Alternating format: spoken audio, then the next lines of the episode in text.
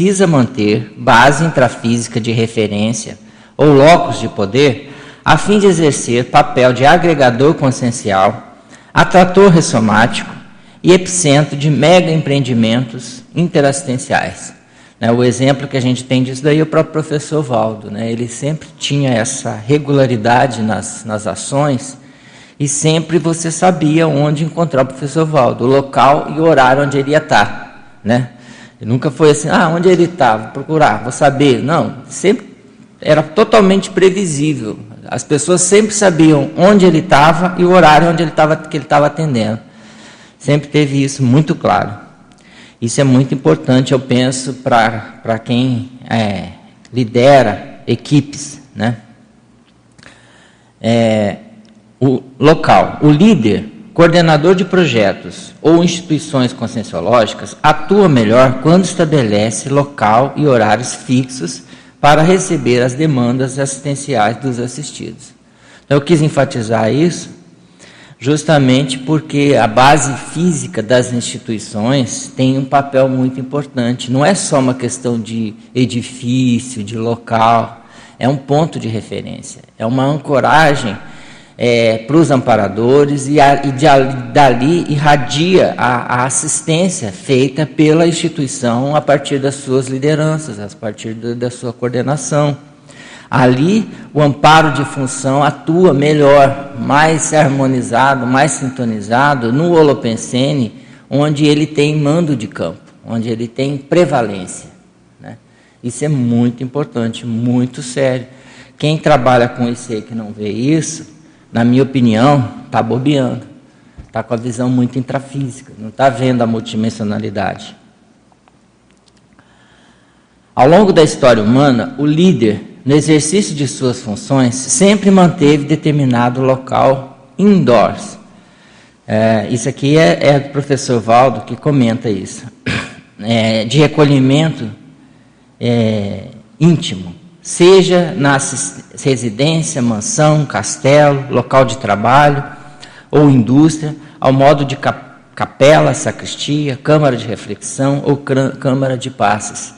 Então, o professor Valdo fala desse, faz essa, essa abordagem né, sobre o ponto de vista da evolução né, histórica, que isso sempre existiu, mas agora existe uma qualificação a partir de uma vivência é, mais técnica. Né? Então, atualmente, essas estruturas de holopensene religioso ou místico e também os locais intrafísicos projetados tão somente em bases materialistas foram substituídos pela base intrafísica técnica, assistida por amparadores de função, ao modo de portal multidimensional, plataforma de lançamento para as incursões na extrafisicalidade e prospecção da multidimensionalidade.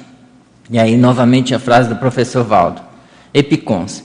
Na atualidade, os hábitos dos epicons, homens ou mulheres, recomendados pelas técnicas e práticas evolutivas da conscienciologia, a escolha de tal local especializado, epicentral, ortopensênico, completamente antipatológico, apresenta características teáticas mais avançadas, fisiológicas e parafisiológicas, dedicadas às exteriorizações de energias conscienciais, interassistenciais, quando possível, possível personalíssimas, somente para o uso exclusivo da consim inegóica. Né? Então, isso é que é o, o epicentrário, né? a base física do epicom. Né? A manutenção da base intrafísica tem importância fundamental na sustentação da comunicação do assistente parapsíquico com o amparo de função. Se não houver ele ponto, o helicóptero não pousa em sua casa. Se não houver base intrafísica receptiva, os amparadores extrafísicos não conseguem se comunicar com você. Né? Então, isso é também do professor Valdo.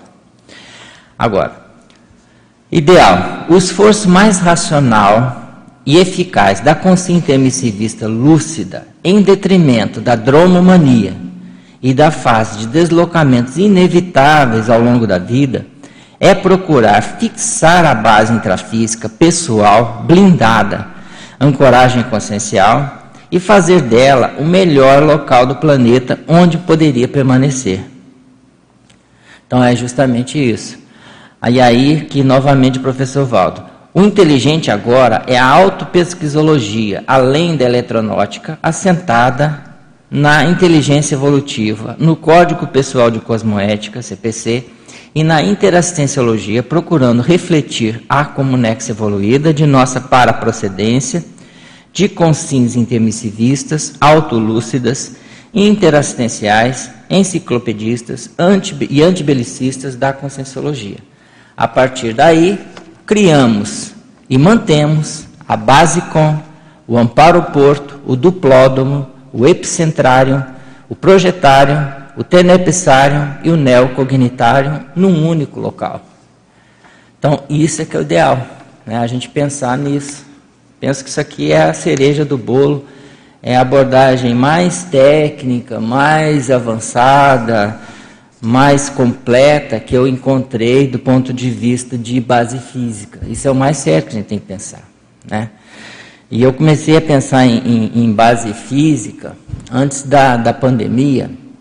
A gente tem a dinâmica, a, dinâmica da pangrafia, no laboratório aqui do CAEC, que é lá no laboratório da consciência, grafologia. E a gente fazia então lá a dinâmica. Né? Alguns poucos meses antes de começar a pandemia, durante a dinâmica, eu tive uma percepção num parador e eles passaram uma mensagem que era para falar para o grupo que estava lá na dinâmica. É, e a mensagem foi assim, mais ou menos, né? A Gisele lembra que a gente falou isso lá para o grupo. É, cuidem da base física, prestem atenção em todos os detalhes, vejam se tem bagulho energético, veja tudo que tiver, faça uma limpa, uma vistoria, uma revisão na base física e principalmente no projetário. Né? Veja, deixe o projetário otimizado, porque durante algum tempo agora nós vamos precisar muito tirar as pessoas do corpo para trabalhar extrafisicamente. Então eles passaram essa orientação para o pessoal trabalhar a base física e se preparar, porque eles iam precisar tirar as pessoas do corpo mais intensamente. E aí eu, eu falei aqui, falei, gente, eu estou falando que a informação que eu tive, mas eu não sei o que, que vem pela frente, eu não sei o que, que vai acontecer. Eu achava que era algum evento da, da CCCI, né, que ia atrair muita, muita, muita demanda de assistido, e eles iam precisar de muita gente para poder fazer assistência, desassédio e tudo. Mas depois caiu a ficha, quando começou a pandemia, eu falei, era isso. Eles sabiam que ia fechar tudo, que ia parar tudo, né, e que as pessoas, o trabalho é, na base, nos campi, né, nas instituições, eles, ia, eles não ia ter mais né, as dinâmicas e tudo isso. Então precisava reforçar as bases físicas para poder tirar o pessoal do corpo para trabalhar extrafisicamente. Né. É, e de fato foi isso que aconteceu. É, houve esse investimento. Né? E aí aquilo, eu já pensava muito sobre isso, a questão da base física, mas ali me caiu a ficha, isso mais seriamente, que é um negócio muito importante, né? muito sério. Né? É, já vou passar para você, tá, Ana? Na casuística aí eu coloquei é, um histórico né, dessa minha é, dessa reflexão e das vivências que eu tive com relação à base física, principalmente nesse crescendo. Eu tive, eu tinha essa intuição eu lembro quando eu era jovem, assim, eu falava, olha, se eu sair da, da minha cidade, eu não volto mais, porque eu vou sempre num, num crescendo. Não pode ter retrocesso com relação ao processo de base física. Porque senão você, você vai, você vai num, numa programação de, de ir otimizando cada vez mais, né, e não retroceder. Então eu já falava para minha mãe, falava, o dia que eu sair da cidade, eu não vou voltar mais né, porque era sempre para frente. Eu vou, posso ir de uma cidade para outra, mas não retornar. Né, porque eu via isso como um retrocesso, do, no meu caso, é claro, não vou dizer para todo mundo, cada um, cada um é seu caso, cada um tem que analisar o seu momento, a sua, sua demanda grupo kármica, evolutiva, assistencial. Mas no meu caso eu via que tinha claramente um processo de cres, crescendo e que eu tinha que passar pelas etapas. Então, veja bem, eu saí da minha cidade, fui para uma outra cidade maior, né? mas não era ainda a sede da, do IPC, mas eu tinha que passar por lá. Depois eu fui para o Rio de Janeiro, que era a sede. Lá o trabalho houve uma, um incremento, uma ampliação, as coisas todas. A gente foi morar ali bem pertinho da, da sede do IPC e tudo mais. Então a gente já tinha uma base física lá, construída dupla evolutiva, e a coisa ficou mais otimizada em termos de base física. Né? A duplista começou a ter NEPS, quando a gente foi para a nossa base física lá. Né? É, e tudo foi otimizado ali. A partir do momento que eu comecei a pensar em fazer TENEPS, eu falei, não, mas eu não posso começar a TENEPS antes de estar no local mais definitivo. Né? Então eu já pensei que isso deveria acontecer em Foz, quando eu chegasse em Foz. Né? Cheguei em Foz, comecei a TENEPS. E depois, o próximo movimento era vir para Cognópolis. Né? Então quando a gente veio para Cognópolis, ainda não era a casa que a gente fala, não, essa é a casa que a gente vai ficar para o resto da vida.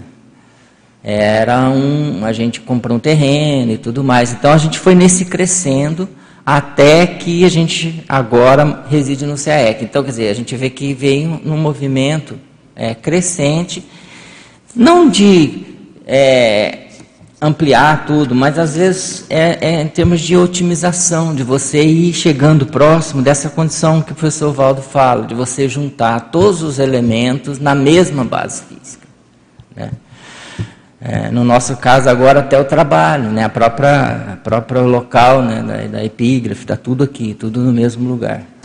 Né? Então isso tem uma importância, isso tem um, uma otimização em termos de resultado, de trabalho, isso pode dar um alcance maior e mais possibilidades. Né? Você perder menos tempo para você é, produzir mais. Bom, é, e aí, na, eu falo aí que, então que o CAEC é um mega amparoporto. Né? O CAEC hoje tem as condições mais ideais.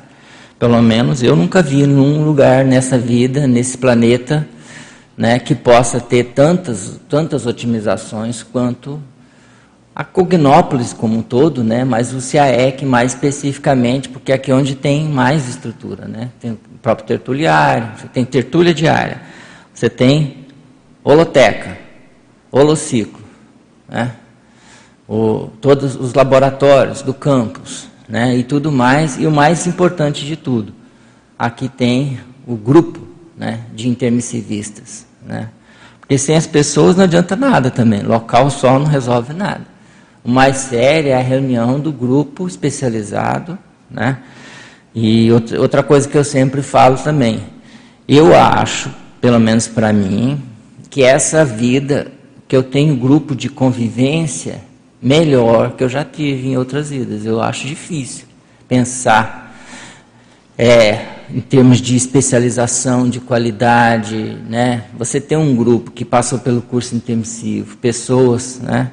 Não que a gente possa falar, ah, tem divergência com um, tem divergência com o outro, mas eu não, não, não conheço pessoas melhores para conviver do que as pessoas que a gente tem aqui hoje na CCCI, na Cognópolis, né? Em termos de valores, em termos de entendimento da realidade, de troca de experiência, de compreensão do mundo, de visão, né? Até mesmo nas divergências. Aquela pessoa que tem divergência com você, ela te enriquece muito mais, porque ela, tem, ela te traz novidades que você nunca tinha pensado. Porque ela tem experiência, ela tem vivência, ela tem um alcance de, de, de, de é, vamos dizer assim, experiências multiexistenciais muito maiores. Né? Então, é difícil ter um grupo mais enriquecedor, mais desafiador do que esse. Né? Por isso que eu falo, às vezes as pessoas não dão valor para isso e até desperdiçam a oportunidade de conviver com um grupo. Ah, porque não se sentiu bem, ou porque alguém não cumprimentou ela direito. Né? Não é todo mundo que traz ambrosia, doce de leite igual a Marilux. Né?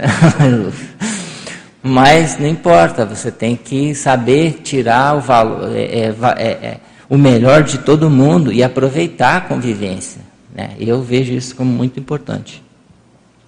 Isso faz parte, eu acho, da, do amparo ao porto, porque são os amparadores intrafísicos que a gente recebe também, né? as consins que vêm falar com a gente, que vêm interagir com a gente. Agora, é, na enumeração a gente coloca aí alguns, alguns aspectos do, do amparo porto, né? É, e na frase enfática, então, o amparo-porto se estabelece a partir da assunção do tenepsismo diário, consolida-se com a conquista do epicentrismo consciencial lúcido e atinge o ponto de maturidade máxima com a implantação da autofiex. Questionamento. Você, leitor ou leitora, vive atento quanto à manutenção do seu amparo-porto? Qual tem sido a frequência de consciências amparadoras na sua base intrafísica? Então, essa reflexão que a gente quis trazer aí. Tem alguma pergunta aí, Ana? Para a gente começar aí o debate. Bom, tem sim, bom dia, Nani, bom dia a todos. É, só um comentário, Nani, antes de passar para primeira pergunta. Uhum. É, eu acho muito relevante o tema que você colocou e às vezes passa muito batido, né? E aí eu queria colocar para o pessoal pensar também duas reflexões que o professor Valdo fez uma vez, quando eu perguntei sobre base física para ele. Na época eu tinha construído a casa aqui em Foz, tem uns 15 anos mais ou menos, e aí ele falou o seguinte, é, base física a gente defende com unhas e dentes. Essa foi a expressão que ele usou. Então o pessoal, nossa, mas que coisa belicista. mas não é, é um processo instintivo, né? Você tem que defender com unhas e dentes. E depois aí para provocar, como ele sempre fazia, né? falou assim: a sua base física já está preparada para receber o evoluciólogo? E o serenão? Já poderia é. ir lá? Então, além das consciências desamparadoras, qual é o nível de consciência também que a gente está podendo receber? E ele é. me fez refletir bastante naquela época. Eu é. tinha pensado nesse, nesse, por esse viés, né? Pois é. Eu lembro uma vez que eu estava em casa, assim, aí eu pensei assim, né? Poxa, o amparador vem aqui. Será que eu vou passar vergonha? A hora que ele entrar na minha casa? Né? Então, isso é uma coisa séria, né, da gente pensar, né? Nessa linha que ele tinha falado. Vou passar a primeira pergunta aqui do Eduardo Dória. Na verdade, são duas perguntas é, voltadas para a epígrafe supervisão, na página 2. Tá. A primeira pergunta é o seguinte: como ocorre a parassegurança da base física do Amparo Porto, onde tantas assistências intra e extrafísicas são realizadas quando o assistente lúcido ainda não é desperto. É. é, a questão é ele olhar os detalhes, né? E se você, na base física, você precisa conviver com. O ideal é a gente cada vez mais ir otimizando a base física, né? A base física ideal é quando é o, o casal apenas, a dupla evolutiva, e os dois têm essa visão, compreendem o trabalho e contribuem para a manutenção da base física. Mas nem sempre é possível isso, depende do momento da vida que a gente está, né? Então você tem que ir vendo as possibilidades. Mas, por exemplo, às vezes você, você numa casa você convive com um monte de gente e aí você tem que ter a possibilidade de ver se você consegue reservar, por exemplo, um, algum espaço para você. Por exemplo, o seu quarto né? É, por exemplo, na minha infância era muito difícil porque eu não tinha, eu, minha família são nove, eu sou, é, são nove é, pessoas, né? Então nove irmãos e durante a minha infância, por exemplo, não tinha como você ter um quarto só para você, eram todos no mesmo quarto. Teve uma época gente dormia em beliche, era um em cima do outro. Né? Então você você tinha que conviver, né? Então, quando eu precisava me isolar, eu tinha que escolher a hora que eu podia me isolar, porque nem sempre, a hora que estava todo mundo fora, todo mundo estava trabalhando, era a hora que eu conseguia. Ou eu tinha lá, por exemplo, uma edícula na casa, que todo mundo já falava que ali era meu, o meu quartinho, porque lá eu colocava minhas coisas, ficava colocando um monte de é, coisas até de trabalho, mas eu ficava mais lá. Eu acabava é, tendo um local onde eu ficava sozinho, né? E aí você vai estabelecendo o seu espaço ali onde você tem domínio, onde você tem mando de campo, né? E a partir dali você irradia assistência, porque a gente tem que primeiro garantir a nossa autodefesa. Para a segurança, a primeira coisa é autodefesa energética. Você garante a sua. Você tem que garantir o seu, fazer o seu estado vibracional, estabelecer a sua autodefesa, a sua autoprofilaxia. E isso se faz, primeiro, a partir da sua pensanidade. Né? Depois, a partir das suas energias, do seu domínio de energia. Né? E aí você vai estabelecendo com autoconfiança, com segurança, com regularidade, com organização, com detalhismo, você vai melhorando a sua segurança pessoal, sua para-segurança pessoal. A partir daí, você vai ganhando mais força e você começa também a contribuir para a para-segurança do entorno. Né? Você vai melhorando o ambiente na sua casa, você vai melhorando as circunstâncias. E aí você vai vendo cada detalhe que você pode melhorar. Eu lembro, por exemplo, quando eu fui trabalhar numa empresa em São Paulo, né? acho que eu já até falei disso aqui. Eu fui, eu, eu, eu fui, eu fui entrei lá para ser estagiário. E era uma casa, né? E tinham tinham várias salas de, de escritório em cima e outras embaixo. Né? E tinha uma escada de madeira. Aí eu subi aquela escada de madeira e senti um, uma repercussão energética e vi, veio uma imagem assim uma pessoa caindo da escada. Aí eu falei, essa escada aqui alguém pode cair. Então o que, que eu fiz? Eu comecei, todas as vezes que eu subia ou descia aquela escada, eu ficava jogando energia para poder limpar a energia da escada. Toda vez que eu fazia isso. Se eu tivesse que subir, eu subia jogando energia, descia jogando energia. Então, eu passei todo o tempo que eu trabalhava nessa empresa limpando aquela escada. Então ali eu já estava, alguma coisa de segurança estava melhorando ali. Pelo menos a escada eu segurei durante aquele tempo. Que era lá onde eu via que era o ponto frágil. Né? Então durante o tempo que eu estava lá, nunca aconteceu nada nem café derramou naquela escada. Mas era o, o período que, que precisava blindar aquela escada, segurar, porque tinha uma predisposição. Então, esse é um exemplo da gente começar a olhar isso e ver o que, que a gente pode colocar a nossa energia, e ajustando, e melhorando, né? até a coisa ficar mais ampla. Né? E aí a gente vai ampliando a assistência. Agora, a hora que você tiver a sua base física otimizada, com tudo, e ali é você que tem o domínio, o seu mando de campo, aí a coisa se amplia, porque aí você consegue fazer uma assistência maior, você consegue expandir a assistência. Penso que é por aí. Aí ele pergunta em seguida: a blindagem desse amparo porto se dará em função da cosmoética, intencionalidade e apoio da equipex de função? bloqueando possíveis brechas para heterassédios? É. é aquilo que eu falei, tudo começa pela autopensenidade da pessoa. Né? O, o assistente primeiro é a consim que está lá colocando a energia dela. Depois os amparadores vêm junto para poder reforçar e ajudar.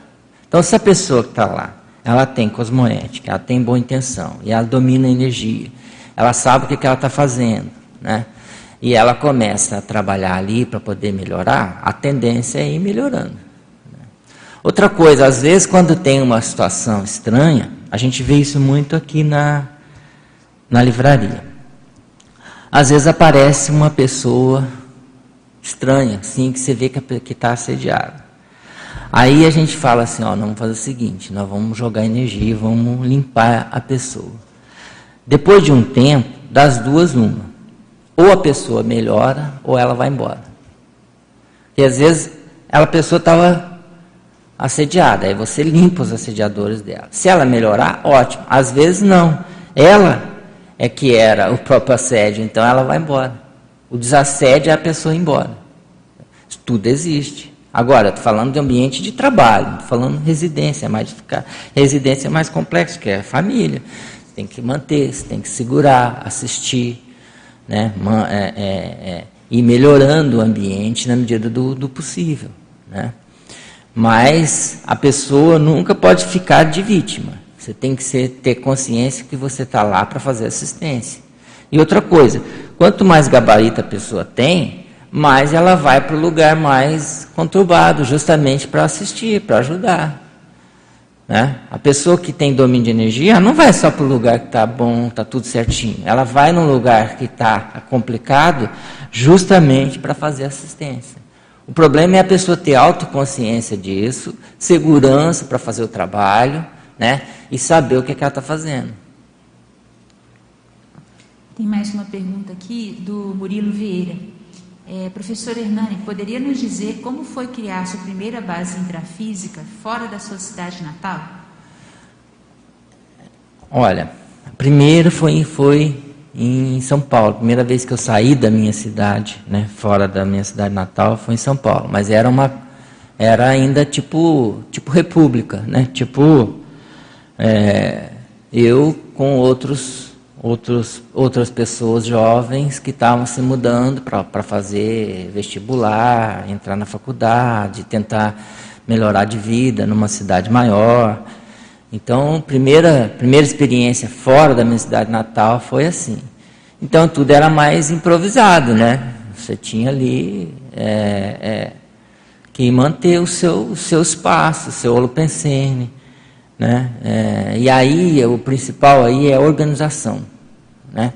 Então, por exemplo, todo lugar que eu fui, eu era um pouco mais organizado que a média. Nunca fui o bagunceiro. Sempre fui um pouco mais de arrumar as coisas, de deixar meu, meu canto mais arrumado. Né? Então, isso tudo influencia, porque as pessoas começam a ver que você é, deixa o ambiente melhor. Né? Tem, uma, tem uma questão do Murilo, antes de falar, eu acho que é, para quem nunca saiu da base física original, da cidade natal, que for, talvez um desassédio mais impactante seja exatamente esse na hora, porque cada mudança que a gente vai fazendo é uma reciclagem que você está de alguma forma implementando, né? Uhum. E aí vão ficar as consciências, consciências órfãs lá é. no sentido de quem está saindo, né? Então talvez seja mais difícil. E aí o Murilo pergunta assim: por acaso você relembra de algum desassédio mais impacto terápico que realizou no seu grupo Karma? É, olha, é uma coisa assim, porque como minha família é muito grande, né? Então a coisa foi, foi assim, é, é, num crescendo, né? É, no meu caso, como eu era um dos mais novos, é, é tudo muito mais pelo, pelo, pelo exemplo. Né? As pessoas, por exemplo, eles não entendem muito bem o que, que eu faço, a conscienciologia e tudo, mas respeitam. Sabe, pela, coisa ruim não é, porque eu, ninguém nunca me viu deprimido, ninguém nunca me viu triste, ninguém nunca me viu é, é, alterado, atrapalhado, nem, nem embriagado, nem usando droga, nem nada. Então, quer dizer, as pessoas falam, não, ruim não é.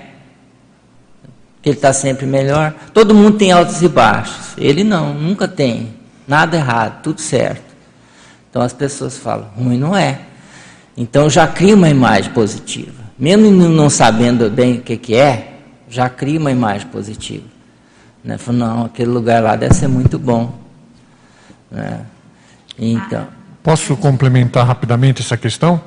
É, impacto terapia dentro da questão do grupo evolutivo, do, dentro do grupo karma familiar, é sempre uma questão delicada que é. merece é. reflexão. É. Eu acho que Hernani, só vou reforçar o que o Hernani colocou.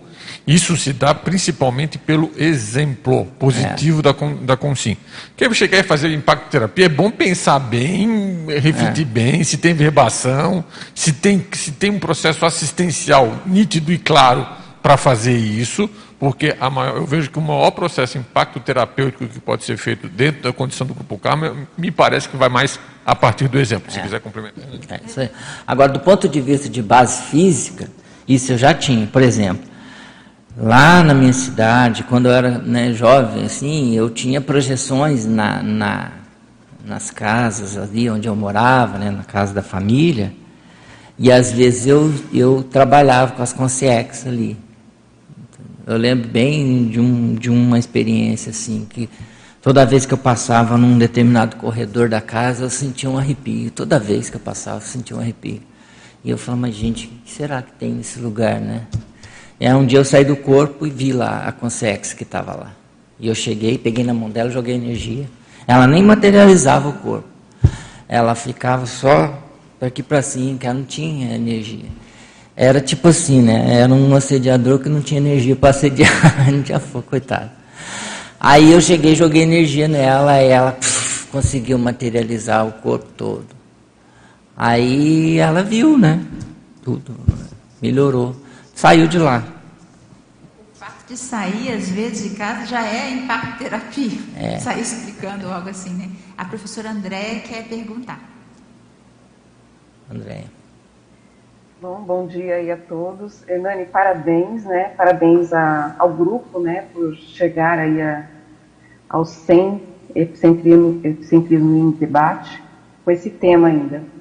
É, eu queria, Hernani, que você comentasse, trouxesse a sua experiência ou as suas ideias a respeito, principalmente ali na contextualização, o item local, quando você fala né, da questão das ICs, né, que estão sem base física, até pela questão da pandemia, muitas instituições entregaram suas bases por questões financeiras, e tem algumas pensando em não voltar, e isso nos preocupa.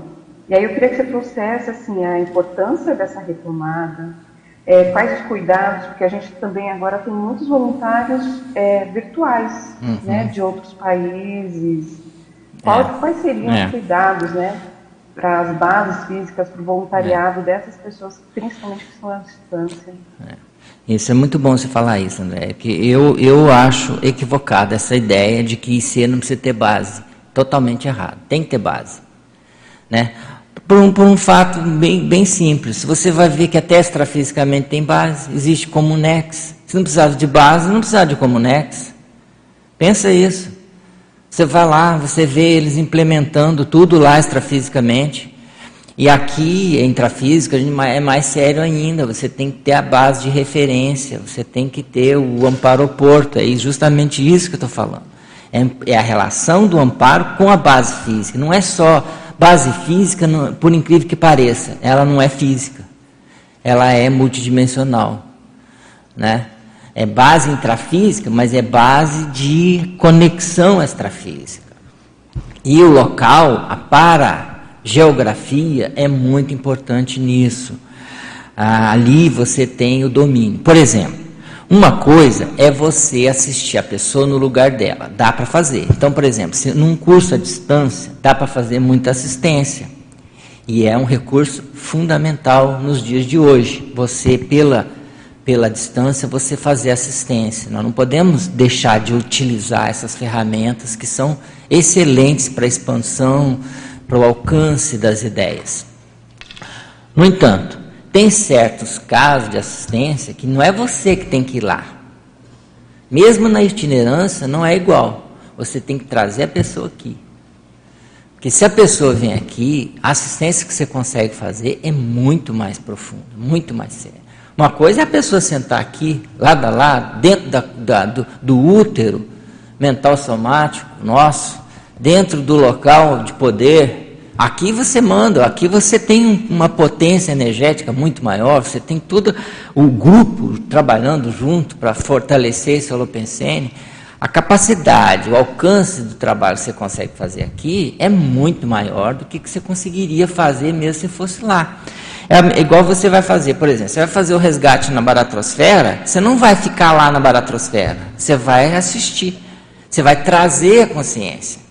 Então, nós temos que fazer isso. A gente usa as ferramentas que tem para alcançar as pessoas, mas a gente tem que trazer a pessoa para cá, para poder fazer assistência. Então, tem dois mitos que eu acho que tem que ser, a gente tem que ver.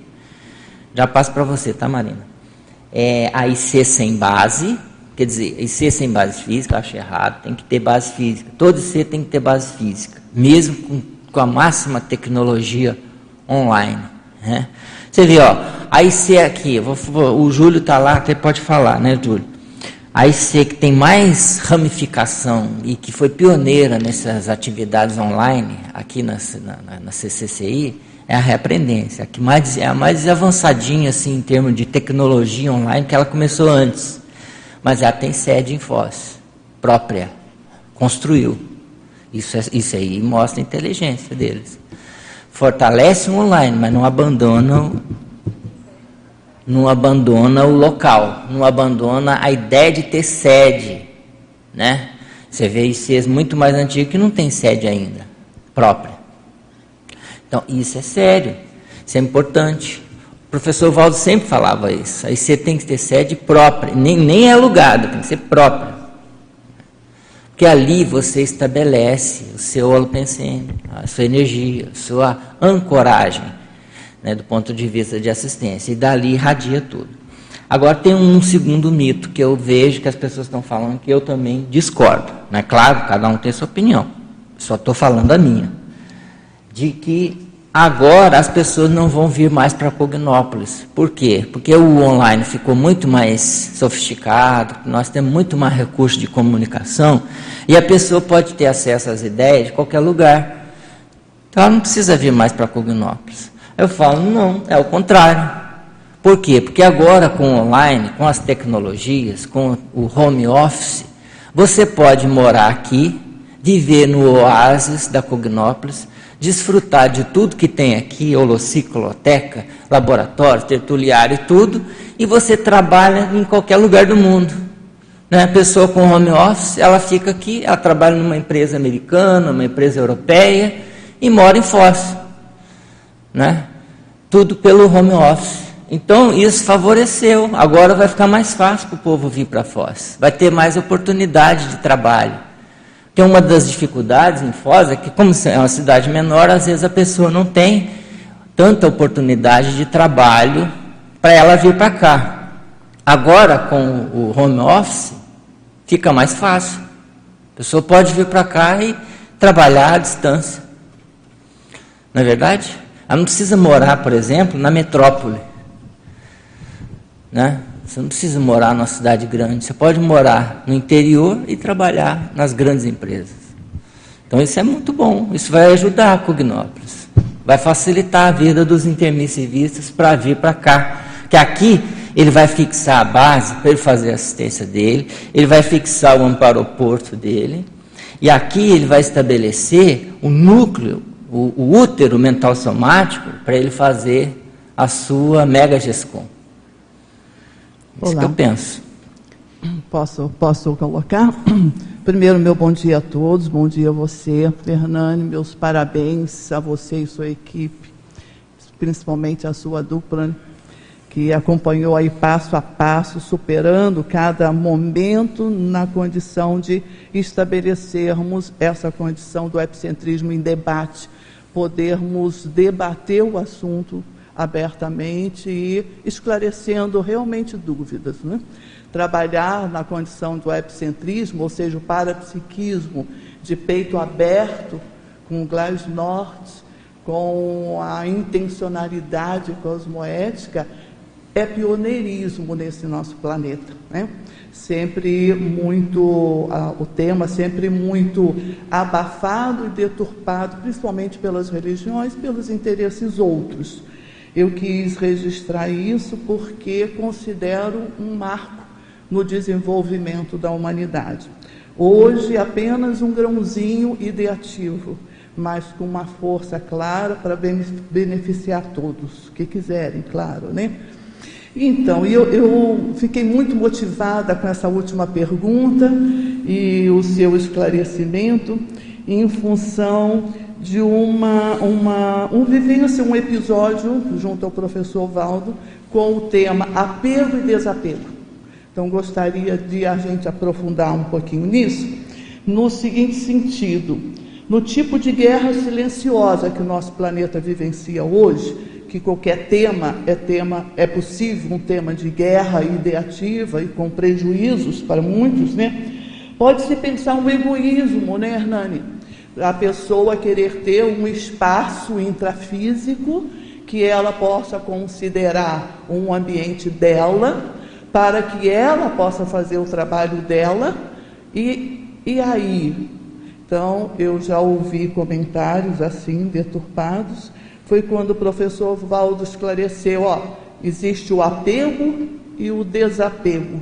Ambos pode ser cosmoético ou não, né? Exatamente. Então eu gostaria que você aprofundasse o tema amparo porto, amparo porto, perdão, e o apego e desapego nesse sentido. Pode ser? Uhum.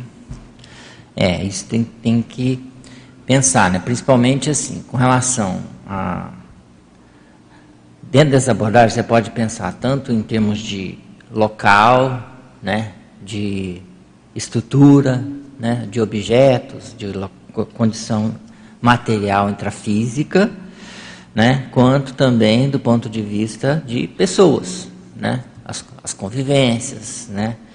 Então a gente tem que expandir isso. Primeiro que eu vejo essa, essa condição é, é, é ampliar a cosmovisão, porque você começa a, a expandir e você vê que, que você tem conexões e tem relações com muitas pessoas e tem raízes assim muito maiores, né?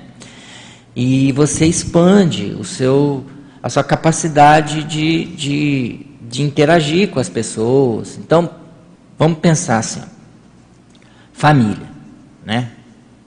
Claro que você tem, tem um apego com a família, você cresceu naquele meio, você desenvolveu laços, né? E muitas vezes, quando você vai para uma família, não é a primeira vez que você está com aquele grupo. Então, são raízes muito profundas, né? De afetividade. E é na família, nessas convivências, que a gente desenvolve a afetividade, né? Agora, dentro disso daí, tem essa, entra essa questão do apego desapego. Por exemplo, tem uma hora que você tem que sair da, da casa da família e ir né, para outro local. Algumas pessoas poderiam falar, ah, mas eu não consigo ficar longe da minha família. Né? É, então, quer dizer, é uma condição de apego. Agora, por outro lado, se ela começa a pensar que ela, se ela é capaz de sentir e de ter um sentimento fraternal com a família, por que não expandir isso para mais pessoas? Por que ela não pensar que a humanidade também é uma família? Né? Por que ela não pensar que ela, ela pode gostar de muitas outras consciências? Por que ela não pensar que é, se aqueles, aquelas pessoas são dignas da, do afeto dela, por que outras não seriam? Né? É, então ela começa a, a ver que tem espaço para mais. E outra coisa, isso aí não tem problema nenhum você gostar de mais gente. O fato de você gostar de mais pessoas não diminui o amor que você tem por aquelas pessoas. Só amplia a sua assistencialidade, seu fraternismo. Então você vai ampliando, você vai expandindo. Então você começa a o seu senso de doação muito maior. E outra coisa, você chega num local, logo logo você cria vínculos tão fortes quanto aqueles que você tinha. Aí você tem uma família lá, tem a outra lá, tem a outra lá, tem a outra lá, tudo igual. Com a mesma intensidade de afeto, de compreensão, de companheirismo, de doação de cumplicidade, de amizade. Então aquilo cresce, aquilo se expande. Então, isso tudo é da pessoa. Né? Eu estava até tava lendo o professor Valdo falando assim, que às vezes a pessoa, ela vai num lugar e ela não se sente bem no lugar. E aí ela vem reclamar, tá? vem para Cognópolis, e ela fala assim, eu estou aqui, eu não me sinto bem aqui, aqui não tem tal coisa, falta isso, falta aquilo. E aí ele falava assim para a pessoa: olha, se você não está satisfeito, provavelmente você vai sair daqui, vai para outro lugar e você vai ficar insatisfeito lá também. Porque não é o lugar, é você. É você que não se satisfaz. É você que está faltando alguma coisa. Porque o problema aí é da pessoa que ela não consegue abrir mão, ela não consegue ver maior, ela não consegue ter maior noção das coisas, ela não conseguiu expandir a essencialidade dela. Por outro lado, a pessoa que está bem, aqui ela está muito feliz. Se ela for para outro lugar, ela vai ficar feliz também. Outra coisa, aqui tem um monte de gente que ela gosta e um monte de gente que ela gosta dela. Se ela for para o lugar lá, a hora que ela chegou lá, não conhecia ninguém. Questão de tempo, já tem mais um monte de gente que gosta dela lá e que ela gosta também lá. Ela faz isso. Agora, tem gente que dessoma e não tem ninguém extra, nem extrafisicamente. Ninguém quer chegar perto dela. Nem as consegues. Ela fica sozinha, extrafisicamente. Agora pensa isso. Chega lá, a pessoa tem solidão sendo consciência. Porque ninguém chega perto dela. Porque a, a, a energia dela não é agradável, não é convidativa, não é acolhedora. Por isso que ela fica sozinha. Então é isso que a gente tem que pensar, em termos de apego e desapego. A gente tem que expandir. Quanto mais a gente doa, a coisa volta, amplia e tudo. Muito né? bom, muito bom ouvir você com essas abordagens. É, essa abordagem me fez lembrar do momento, Hernani, em que eu fiz um comentário a respeito dessa condição de abordagem religiosa, do processo do, do, do egoísmo e uma visão bem é, restrita, né? bem, bem é, confusa. E de imediato o professor Valdo, que só esclarecendo, é uma pessoa que decidiu, né, antes mesmo do renascimento dele, que ele decidiu ou concordou em se tornar, em fazer um trabalho de autor. Então, é só para clarear a abordagem. Nesse momento, ele me chamou e tirou a caneta dele do bolso e falou: se eu não tiver um nível cosmoético de apego a esta caneta, eu não vou conseguir completar a minha tarefa nesta ressoma. Isso. Aí eu acho que ficou bem claro o que você acabou de comentar agora, né? Uhum. E você sabe que a partir daquele comentário dele, eu pude fazer uma revisão em toda a minha abordagem. Hoje nós trabalhando, né, todos nós, eh, os EPCONs que estão eh, no momento conosco, eh, como que nós conseguiríamos ter um amparo porto se nós não tivermos aquele cantinho com a nossa energia, a nossa intenção, a nossa ideia, a nossa proposta. Exatamente. Do mesmo momento que na vida dele era a escrita, o, né, o estudo e a escrita, nós decidimos trabalhar, auxiliar a humanidade por intermédio do nosso parapsiquismo, as nossas energias, nossas ideias. É. Muito bom a abordagem. E outra coisa, até na dupla evolutiva mesmo, com mais, né? né? As pessoas falam, por exemplo, eu com a Gisele, a gente está sempre junto o tempo todo, trabalha no mesmo lugar, faz a mesma coisa, faz, é muito difícil a gente estar tá separado, né? Mas, mesmo na base física da dupla, tem a maior proximidade, tem as coisas de um e as coisas de outro. Tem a minha mesa, meu, meu local, tem o local dela, a mesa dela, diferente né? Tem os livros dela, a pesquisa dela, estão lá do lado dela, tem os meus, estão do meu lado. Então é diferente, cada um tem o seu, seu local de, de, de, de poder ali dentro da base física. Né? Então isso é fundamental, esse, esse, esse apego que a Marina está falando. Né? Tem certas coisas que são suas, só suas. Uma questão de inteligência. Inteligência, é. É, professor Júlio Roy e depois a professora Yara queriam falar também. Olá pessoal, bom dia. Parabéns, Hernani, aí pela, pela abordagem precisa aí do, do tema, que é, que é relevante, é importante. É, eu, já que você mencionou antes ali a questão da, da base física é, da IC né, e a conexão entre cursos online e cursos presenciais, a repreendência foi que começou com essa né, digamos, essa tecnologia de, de transmissão de cursos online. É, e isso tem a sua importância no sentido de transmitir informação, no sentido de levar é, a ideia mais longe, para que as pessoas consigam acessar a ideia. Mas o nível de interação presencial, quando acontece uma interação presencial, ela é muito mais rica. Isso está ficando cada vez mais evidente para quem dá aula online agora nessa, nessa pandemia, a comparação com a aula presencial. Então, é, só no nível da compreensão da ideia que, que o aluno é, tem quando, quando ele vem presencialmente, é outra coisa. Tem a imersão toda na holossomática, então você tem uma interação diferente de só conversar e olhar, que você acaba perdendo muita coisa. Você percebe gestos, você percebe outra a, a não tem a dispersão de outras, outros fenômenos dispersivos que que tem em casa, outros estímulos dispersivos. É, você está, é, percebe uma série de outras coisas, né? É, isso intrafisicamente. Aí agora você começa a expandir essa percepção para o holopensene, para a questão energética, que o ambiente é, onde está presencialmente, por exemplo, numa IC, é muito mais defendido energeticamente, tem um holopensene mais estabelecido, mais fixado, mais intenso, mais profundo de, é, de dessa especialidade que vai ser trabalhada uhum. ali. Então, até para o, o, a, o acesso extrafísico é, de amparo, a base física da IC ela ajuda muito porque vai consolidando, vai fazendo convergência é, e outra não tem outras atividades sendo realizadas ali. É diferente da nossa casa que a gente faz é, diferentes coisas do nosso dia a dia.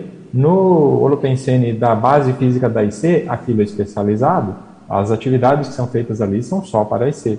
É. é então isso, assim, para complementar aí o argumento aí do, do, Hernani, do Hernani a respeito da necessidade da base física da IC, isso é realmente bastante relevante. Eu... Agora, eu iria... Oi? Oi? Pode falar. Queria complementar esse ponto que o Júlio está colocando com a questão também do trabalho da consciência terapia, que eu acho que é, colocando agora, vai ficar bem complementar o que o Júlio está colocando agora e o que o Hernando já tinha colocado antes. A OIC, em função da pandemia, começou a desenvolver uma série de atividades online. Essas atividades continuam, tá? É, é, só que é bom deixar bem claro alguma coisa. Essas atividades online, inclusive as assessorias autoconsciência terápicas que a OIC faz online, não substituem os atendimentos consciencioterápicos presenciais, tá? em hipótese nenhuma. Veja bem, é, é, o online tem ajudado. Eu não estou aqui dizendo, criticando que o online não, não, não presta, não é nesse sentido. A gente, a gente alcançou muita gente que, pelo, que, que presencialmente, no, na atual situação, a gente não alcançaria. A gente fez atendimentos com pessoas da Inglaterra, com pessoas de outros países, uma série de coisas. Ajudou muito. Mas mesmo tendo ajudado bastante, não substitui os atendimentos presenciais. Inclusive, com boa parte dessas pessoas, olha, é importante vir aqui em Foz, fazer uma sequência de atendimentos aqui em Foz, conhecer aqui a Cognópolis, participar do balneário bioenergético e conhecer a realidade daqui. Porque aqui o nível de aprofundamento vai ser muito maior, tanto em termos de autoconsciência terapia, quanto em termos de autopesquisa e de interação com a própria conscienciologia. Só para complementar, porque eu acho que é. com isso que o Júlio colocou é, é importante. É isso aí. É aquilo que eu falo, assim, mesmo na itinerância. Né? Uma coisa é a ambulância do SAMU, outra coisa é o, o hospital especializado. Totalmente diferente. Não é a mesma coisa. Perfeito. É, agora, Hernani, eu te, queria te perguntar também se dentro dessa sua pesquisa você já é, consegue mapear um pouco quais são os principais é, detalhes que, na maioria dos casos, os intermisteristas precisariam dar mais atenção na otimização da sua base física? Ah, isso é muito importante essa pergunta, Júlio. Porque base física é coisa de detalhe. É o detalhe que faz a diferença, né? O tempo todo. A gente está vendo toda hora, assim, a gente acha que está tudo certo, aí você vai ver que tem um detalhe que estava errado. Você fala, tem alguma coisa que não está batendo. Aí você vai ver, é num objeto que não estava. Às vezes é só o lugar do objeto, mas às vezes é o objeto mesmo, você tem que tirar de lá. Né? Então, essa questão. Tem um livro da Katia Araká que chama Antibagulhismo. Né? É muito bom para isso. Que ele mostra os detalhes da, do ambiente, do ambiente é, é, residencial, doméstico, para você ver os detalhes e tirar os bagulhos energéticos. Tudo que precisa ver em termos de otimização. Então você tem que ver, primeiro, a organização da casa, a limpeza, né? E os objetos da casa. Isso é fundamental. Segundo, a dinâmica da casa, quer dizer, como funciona a rotina, o dia a dia. a funcionalidade do dia a dia, né? A hora que acorda, toma café, como é que funciona, a rotina, né? A rotina integrada dos habitantes da casa. Você tem que pensar na rotina sua e na rotina também dos outros, até dos pets. Tudo tem a rotina, né? Você tem que pensar, tudo tem que estar otimizado, porque isso faz parte do processo. A questão toda é a funcionalidade do ponto de vista assistencial e produtivo. Né? Então, por exemplo, tem um tenepsário, tem um local de tenepes, tem que ver. Né? Os horários de tenepes né, do, de cada um. Né? Às vezes tem mais de uma pessoa na mesma casa que fazem tenepes. Você tem que ver, conjugação dos horários. Né?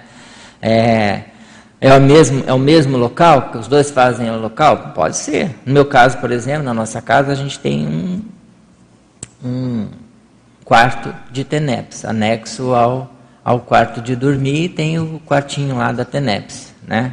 Ok, o meu tem o meu horário, o horário da Gisele funciona muito bem, né? Cada um faz a sua TENEPS ali no seu horário, né? Mas isso tudo cada um tem que ver dentro da sua dinâmica, né? Nosso caso, por exemplo, tem gente que tem duas salas, é até talvez seja mais funcional, dois escritórios, cada um tem o seu. No nosso caso, como é grande, fica os dois no mesmo, no mesmo escritório, cada um tem, mas cada um tem sua mesa. Dá para ficar distante uma da outra e tudo, dá para ficar no mesmo local. Mas tem gente que prefere separado, cada um tem o seu escritório. Tudo vai de como que funciona, né? Os dois, que às vezes também tem no meu caso, por exemplo, eu gosto mais de trabalhar de madrugada, né? Mais à noite. Assim, da, da depois da, né? Durmo um pouco, acordo no meio da madrugada e vou trabalhar. A Gisele gosta mais de trabalhar à tarde e à noite, né? não tanto de madrugada. Então, às vezes não bate os mesmos horários, né? Que a gente está no escritório trabalhando, né? Mas tudo depende, é, tem que olhar. A, importante é ver todos esses detalhes, né? principalmente aquilo que afeta o holopensene do lugar. Isso é mais importante. Então, por exemplo, olha os quadros da parede, olha os objetos, as evocações que tem, que isso tudo afeta muito. Parece que não, mas às vezes um pequeno detalhe faz muita diferença na base física. Porque é aquela coisa que é, tudo, tudo repercute mais. Né? Aquele negócio assim, ó. Hum, você for pegar uma pedrinha desse tamanho, às vezes ela não significa nada. Mas põe ela dentro do seu sapato. Ela vira um problemão, não é? Então, quer dizer, depende onde que a pedrinha está, ela pode ser um problemão. Né? E é esse detalhismo que tem que ter, olhar tudo. Entendeu? aquilo está causando problema. Yara. Olá, Hernando, parabéns aí pelo seu exemplarismo no Amparo Porto, né, dessa atividade aqui. Sei, Gisele, parabéns aí por esse, por esse exemplarismo. E eu queria trazer aqui uma curiosidade, eu não sei se, se você já, já percebeu isso? Se é aqui na, na sua casuística, eu adoro números, né? Fico vendo a condição do número em tudo que é canto. E aí você coloca aqui que a fixação da sua residência definitiva aqui no campus foi em 9 de 9 de 2016. Uhum. 2016 é 9, né? É. Dentro do ponto de vista da numerologia é 9. Uhum. Somando tudo, 9. Tudo 9. E o 9 é uh, a condição do fechamento de ciclo e início do outro. Isso foi uma condição ensaiada, assim, vocês, é, Não, tudo é. É, é. é opositada. E que foi o fluxo do cosmos aí? É, são, a gente observou isso, mas foi uma sincronicidade, aconteceu, né? É, até foi a Gisele que reparou. Ela falou: Olha, você viu que deu tudo nove? É o dia que a gente fixou lá na, na, na nossa base física. Né? Então, isso tudo né, é, faz parte, são as sincronicidades. É outra coisa que a gente tem que observar. Né? Porque, assim, amparador dá muita dica para a base física. Isso é uma coisa que eu queria chamar a atenção. A gente começou a ver isso desde o início. Desde lá do Rio de Janeiro, né? A gente via a interferência de amparador, né? Por exemplo, a gente estava procurando uma casa para alugar lá no Rio de Janeiro. E aí a gente foi numa, num local, só que a, a, a, a, a gente falou, não, era esse que a gente queria. Né? Mas o que, que acontece? A gente procurou vários locais e passou um tempão, e a, mas aquele que a gente queria continuou vago né? Porque a gente já não tinha mais e tudo. E aí a gente voltou lá e falou com, com a pessoa. ele falou o seguinte: todo mundo tenta entrar nessa casa, ninguém consegue. As pessoas chegam porque a fechadura estava difícil de abrir. Então todo mundo que ia tentar abrir a porta não conseguia. Todo mundo tentava, tentava. Então o local ficou vago. Era justamente o melhor, que era um, um um, apartamento em Ipanema, pertinho ali do, do, do IPC na época. Falei, como é que esse lugar ficou vago? Aí foi perguntar para o porteiro lá, ele falou, não, que ninguém conseguiu abrir a porta. E nós chegamos, botamos a porta, a porta abriu. Né? Então, quer dizer, porque tinha que ser nosso mesmo. Então, muitas coisas aconteciam assim, sabe? Que a gente via que a coisa tinha uma otimização para a gente ficar naquele lugar. Né? E já começou lá, mas aqui isso ficou muito mais explícito. Quando a gente veio morar, por exemplo, que a primeira casa que a gente morou na Cognópolis, que foi uma casa que, por acaso, eu vi que tinha uma casa à venda aqui perto do CAEC, que era meio tipo uma chacrinha, né? Poucas semanas antes, o meu sogro tinha me falado: Olha, se você souber de alguma casa que está vendendo aí, você me fala. E eu vi que tinha uma casa vendendo. Aí eu liguei para ele e falei, ó, oh, tem uma, tipo, uma chacrinha aqui à venda aqui na Cognópolis. E ele foi e comprou a casa, né? E ele comprou para ele vir de vez em quando. Mas como a casa estava vaga, ele falou, ah, então vocês ficam morando lá. E aí de vez em quando eu vou para aí. E aí a gente foi morar nessa casa na Cognópolis. Né? Não era a nossa casa ainda, mas já era na Cognópolis. Então aí a gente comprou um terreno, falou, não, então de, quando a gente puder, a gente constrói a nossa casa no terreno. É.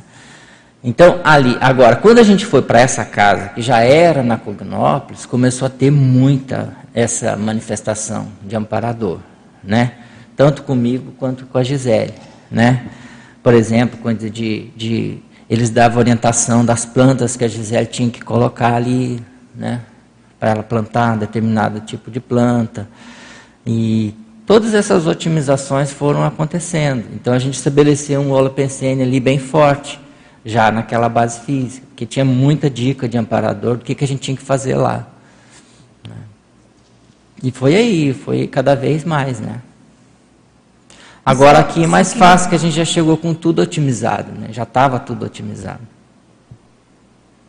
Hernani, eu queria só que você complementasse exatamente nessas dicas né, que você estava trazendo e fazendo relação com essa condição de mudança de ciclo, de algumas, alguns indicadores né, para as pessoas, assim, o que, que na sua experiência, de ficar atento onde tem uma, uma mudança de ciclo relacionada com essa mudança de base física, assim. Uhum. Tem alguma coisa a mais é, que você... É e às vezes a pessoa dorme no ponto, né? Perde é, o time. Isso, é observar esses sinais, né?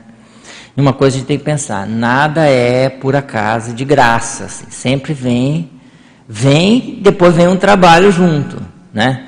Tudo tem relação com o trabalho que você vai fazer ou que você está fazendo, né? Porque os amparadores vão investir onde tem assistência, é aquilo que a gente coloca lá. O amparo está onde está a assistência. Então a pessoa tem que ver os sinais dos amparadores. É, tem até aquele paper que a gente defendeu aqui também, que é o, o conotação parapsíquica cotidiana. É isso que a gente tem que olhar. Ver tudo com conotação parapsíquica para você perceber essas mensagens silenciosas dos amparadores. Tudo vem. Toda hora vem uma informação né? Pode ser através dos números, pode ser através das, das leituras. Às vezes acontece muito comigo assim, ó, quando eu, depois que eu termino a TENEPS, As, a gente mantém alguns livros ali no, no quarto de TENEPS. Né? Às vezes alguma coisa assim, por exemplo, o próprio manual da TENEPS, né? o léxico de ortopensatas, alguns livros ali que a gente tem ali, porque assim, a gente faz uma leitura é, depois ou antes da TENEPS. Né? E quando eu, le, eu vou ler alguma coisa depois da TENEPS, muitas vezes, a hora que eu abro assim, tem alguma, alguma mensagem assim. Né?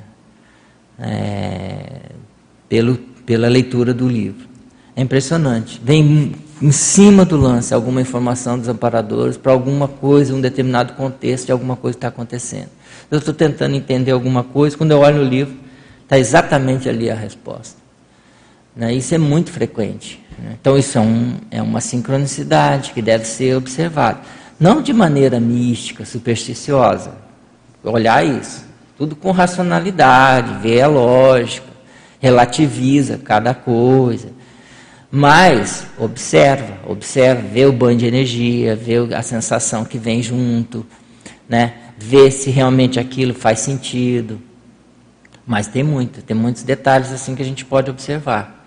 Então, o importante é ficar atento. Todas essas mensagens silenciosas, do ponto de vista energético, da sinalética parapsíquica que vem junto, é, e os sinais é, que os amparadores passam. Então, é observando os detalhes que a gente identifica isso.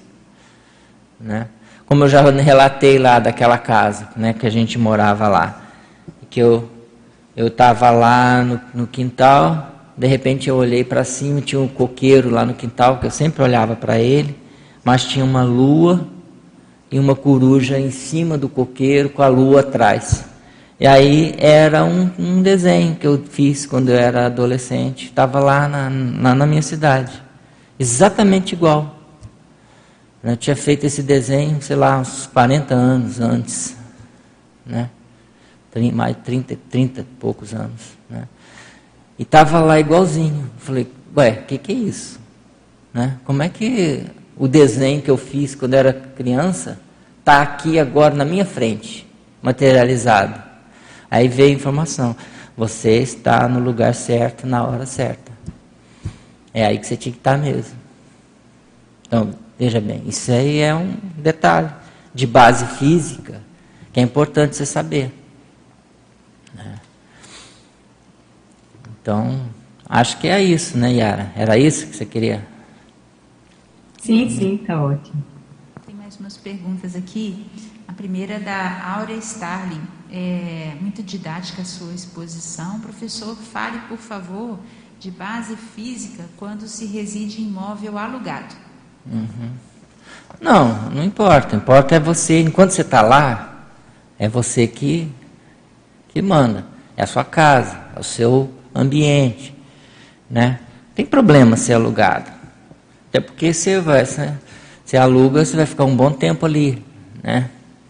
Então tudo depende de você. Né? É claro que tudo vai caminhando para coisa mais permanente. Quanto mais permanente, melhor. O ideal mesmo é a radicação vitalícia num lugar que seja otimizado. Por isso que a gente fala da radicação vitalícia na Cognópolis. Hoje, para o intermissivista, a gente vê que isso é uma condição muito otimizada.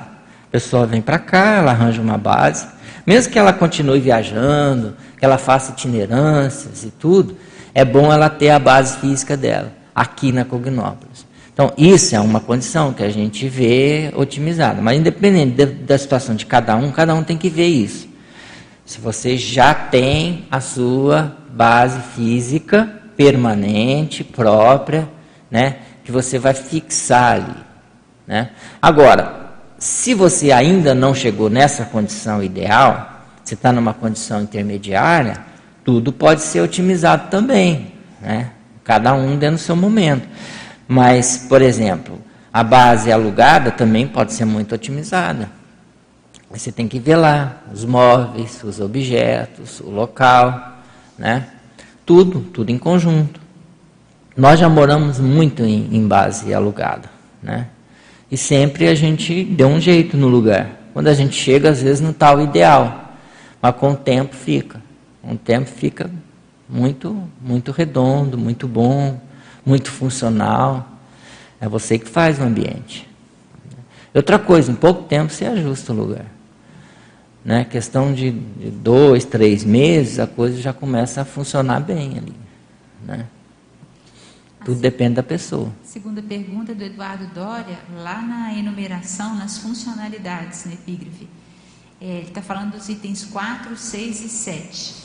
Na nossa base com, o ideal é termos o neocognitário, projetário e tenepsário, incômodos hum. separados, ou pode ser o mesmo para tudo. O fato de ter essas três instâncias no mesmo cômodo amplia a concentração do foco no mesmo ambiente ou espraia o foco das atividades? Não, tem que ver, depende. É. Tem certas coisas que podem funcionar no mesmo lugar, mas se der para especializar, é melhor. Quanto mais você tiver essa possibilidade de otimizar, é melhor. Então, por exemplo, o duplódromo e o projetário, às vezes é o mesmo lugar, mas você tem que ver com a dupla também como é que vai funcionar na dinâmica ali dos dois, né? É, porque às vezes pode um atrapalhar o experimento do outro, né? Então tem gente que tem um local para fazer experimento projetivo. Depende como é que é a dinâmica dos dois, né? Ou, por exemplo, se é o mesmo, na mesma cama, você vai ter projeção, às vezes é bom que a cama seja maiorzinha para caber os dois. Senão um mexe e atrapalha a projeção do outro. Mas tudo é questão de, de entrosamento, dinâmica. Né? O escritório, por exemplo. Você pode fazer TENEPS no escritório? Pode. Mas se você tiver um local só para TENEPS, eu acho que é melhor. No nosso caso lá, nós temos um local de TENEPS específico funciona melhor. Até porque, às vezes você está lá num, num, fluxo de, de trabalho, né? Imagina, eu estou lá no escritório é, escrevendo, e aí chega o horário da TENEPS da Gisele. Se ela fosse fazer no escritório, eu ia ter que sair para fazer TENEPS. Ou ela ia ter que fazer TENEPS em outro lugar porque eu estou lá no escritório. Não funcionaria bem. Né? Então, tudo você tem que ver a dinâmica do dia a dia. Né? Quanto mais especializado, melhor. Né? Então eu penso que o escritório, o ideal é ele ficar mais, mais especializado. Mas dentro do escritório também é sempre bom manter um, um sofá, uma poltrona, alguma coisa assim. Por quê? Primeiro o que acontece? Às vezes tem certos momentos, você está lá na sua mesa escrevendo, e aí você tem uma, uma percepção de consciência que você tem que assistir ali. Então, às vezes, você tem que fechar a porta do escritório, relaxar ali naquela poltrona e trabalhar com energia para poder fazer assistência. Então você faz o atendimento ali mesmo, no escritório. Então, quer dizer, é uma extensão do tenepsário. Né? Ou do ofiexário, se a pessoa tiver ofiex. Não é meu caso. Meu caso não chegou na condição de ofiex ainda. Então, de ofiexário eu não falo muito, porque eu não sei, não tenho vivência disso. É uma meta para mim de futuro. Mas, é, do tenepsário, a gente vê isso. Às vezes tem hora que você vai precisar, no local que você está mesmo, você faz a conexão ali, vem um amparador de teneps e você faz o atendimento ali mesmo. Né?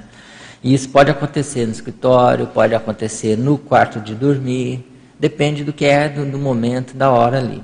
Mas é bom ter o quarto de teneps. Né? É, agora, outra coisa é que também no no neocognitário ou no escritório, né? Às vezes você pode fazer também aquela técnica das três cadeiras, até que a gente sugere no curso, na pangrafologia, que é você ficar um tempo relaxado ali para você ter reflexão ou ter percepções. Então você tem uma cadeira que você não escreve, você fica ali só para poder ter a, a para-percepção, né? Depois você vai para uma outra onde você vai escrever manuscrito, né? E a outra estação de trabalho com o computador. Então é bom ver isso no escritório, ter essas três possibilidades, ou essas três estações, né? Para você trabalhar com, com o parapsiquismo e com a escrita ao mesmo tempo. Né? E aí vai, né? Eu acho que é por aí, tá? Outra coisa que é muito séria, do ponto de vista da, da base física, é o quarto de dormir. Esse tem que ser o mais cuidado. É, que o professor Valdo fala, da alcova blindada. Esse é o que você tem que cuidar mais. Não pode ter uma isquinha fora do lugar, não pode ter uma pedrinha no sapato, não pode ter um objeto esquisito, não pode ter nada. Ali é o mais importante, porque ali é mais sério. Esse tem que ser o mais blindado de todos, porque é dali que irradia o resto. É ali que você deixa seu corpo quando você vai para a dimensão extrafísica. Então é mais sério, tem que blindar ali. Né? Ana, posso falar?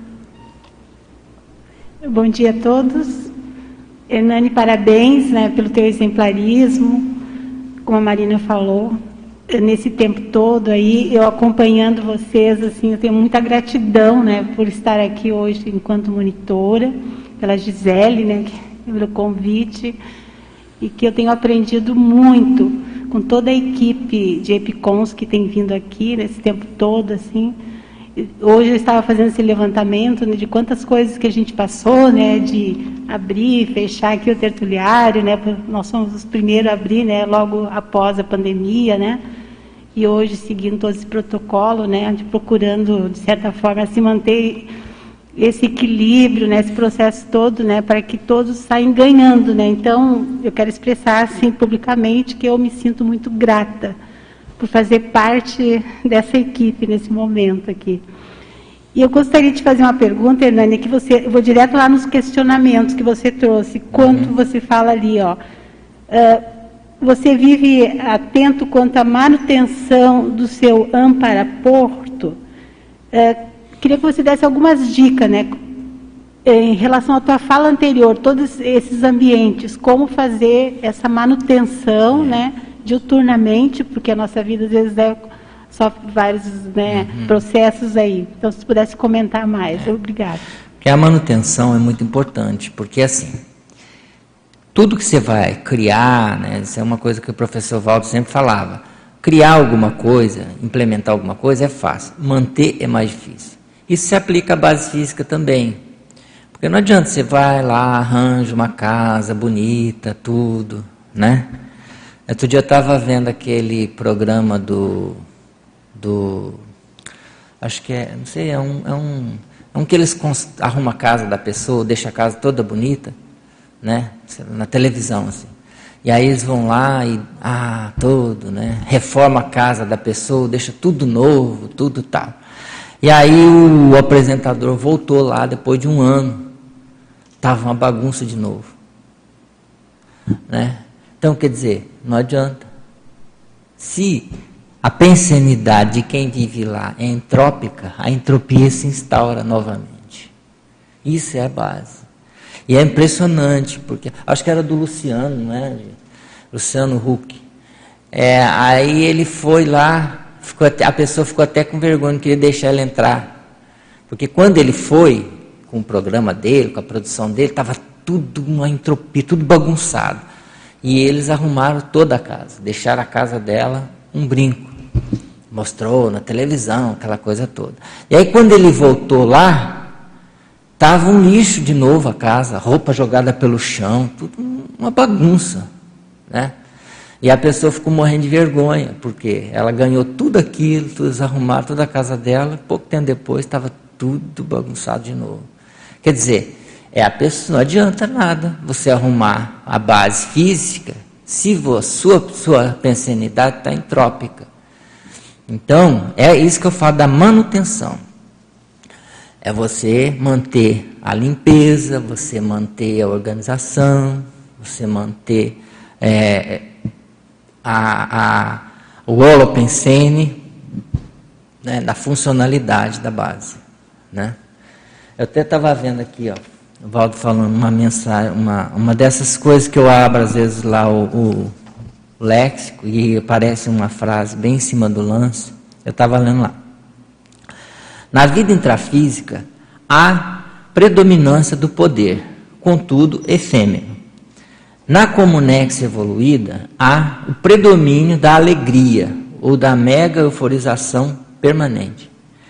Aí eu pensei, e na sua base física, o que, que predomina? Se predominar a depressão, dali a pouco tudo vai estar pior de novo. Arruma, arruma, dali a pouco pior de novo. Então, é o problema do pensamento, pensene ali, que predomina na base física. Agora, um lugar onde predomina a alegria, predomina o bem-estar, predomina a assistencialidade, o lugar vai ficando bom, vai ficando melhor. Você faz a manutenção do holopensene. E isso se reflete também na limpeza, na organização, na funcionalidade, né? em tudo, todos os detalhes. Né? Então é isso que eu acho. É, é, prestar atenção nisso e manter, manter aquilo lá. E isso é um trabalho do dia a dia. Né? É, o, a, é o, a pessoa que reside lá que tem que sustentar isso daí. Tem mais uma pergunta aqui da Valesca Rabelo. Professor Hernani, como identificar se estamos com bom domínio energético sobre a nossa base física? Primeiro, ver como é que você está se sentindo ali, né? A base física, quando você é, tem o seu domínio ali, o seu mando, é você que funciona melhor lá, é o lugar que você se sente melhor na Terra. Não tem nenhum lugar onde você vai se sentir melhor. Pode ser o que for. Pode ser a ilha paradisíaca. Você pode viajar para o local, para o balneário, para não sei aonde e tal. Mas você não, não se compara dentro da sua casa. O bem-estar que você tem ali é diferente de tudo, muito melhor. É o melhor lugar da terra que você poderia estar, é a sua casa. Vê isso. Primeira coisa que você tem que ver isso. É? A sua casa é o melhor lugar do planeta que você gosta de ficar? Se não é, você tem que ver o que está faltando. Né? Então, esses são detalhes que você já começa a observar para você ver que lá está tá funcional, está defendido, lá você se sente seguro, você se sente protegido, você se sente energeticamente potente, né?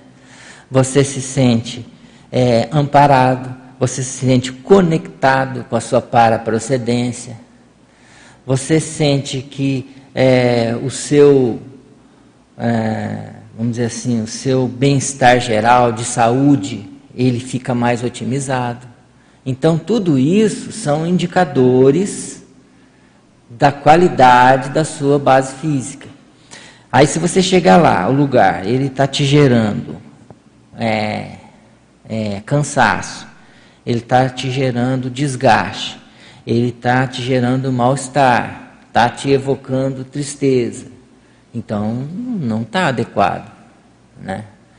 Então, aí você tem que ver. Vê como é que está e observa cada detalhe. E tenta ver, ajustar, melhorar, transformar. Outra coisa, isso não tem nada a ver com luxo. Luxo é besteira. É claro que conforto, tem o conforto necessário, da funcionalidade, tudo. Mas tudo é secundário. O mais sério é o holopensene. Tem um aspecto que você falou aí que eu pensei na hora que você falou assim, ah, está confortável, é o melhor lugar do mundo. Um aspecto que às vezes as pessoas não consideram são as companhias. É. Então, se tem algum desconforto e é uma casa coletiva, coletiva ali, a partir de duas consins, eu estou considerando coletiva, mas pode ser a consinga com a consciex também. Alguma assistência, às vezes, precisa ser feita, alguma reciclagem mais séria tem que ser feita. Então, isso aí vale a pena colocar, porque às vezes, do ponto de vista intrafísico, não tem bagulho, está tudo certo. Mas aquele desconforto, às vezes, é em função é. de outros processos assistenciais que poderiam ser é. levados adiante, né? Exatamente. Ou assumidos para poder desencalacrar é. ou melhorar aquele contexto, né? É isso aí. Hernani, uma coisa que eu queria também, você falou de holopensene, eu ia trazer justamente sobre isso. Eu fiquei pensando lá no que o Júlio falou no início, sobre é, cada um estar tá na sua casa, dentro de um trabalho grupal, mesmo que a gente esteja numa atividade assistencial, conscienciológica online, da importância da base física. Aí fiquei pensando no tertuliário, quanto a gente tinha uma expectativa né, de retomar os trabalhos aqui no tertuliário.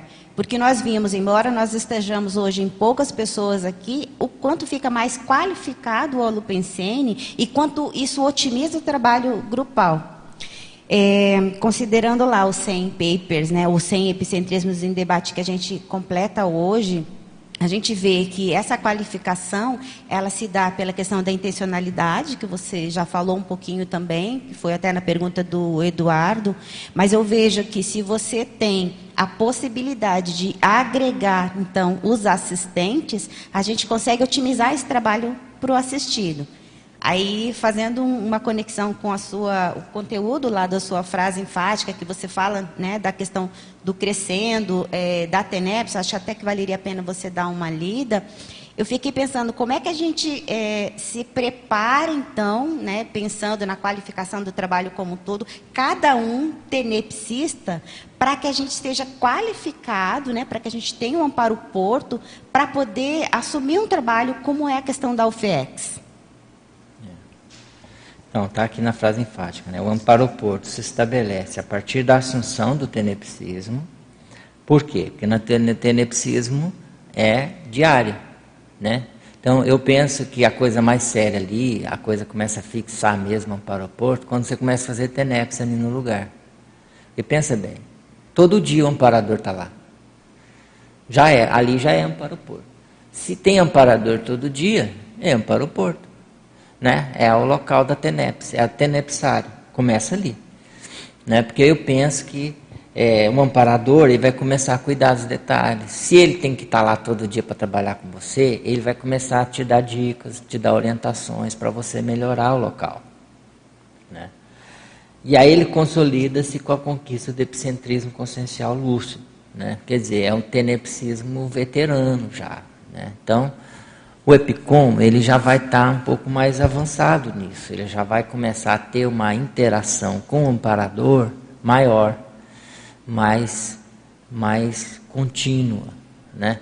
Ele começa a ter aquilo que o Valdo fala de é, monopólio existencial tenepsológico. Quer dizer, a teneps monopoliza sua vida. Né? E isso começa a ficar mais evidente na condição do Epicom.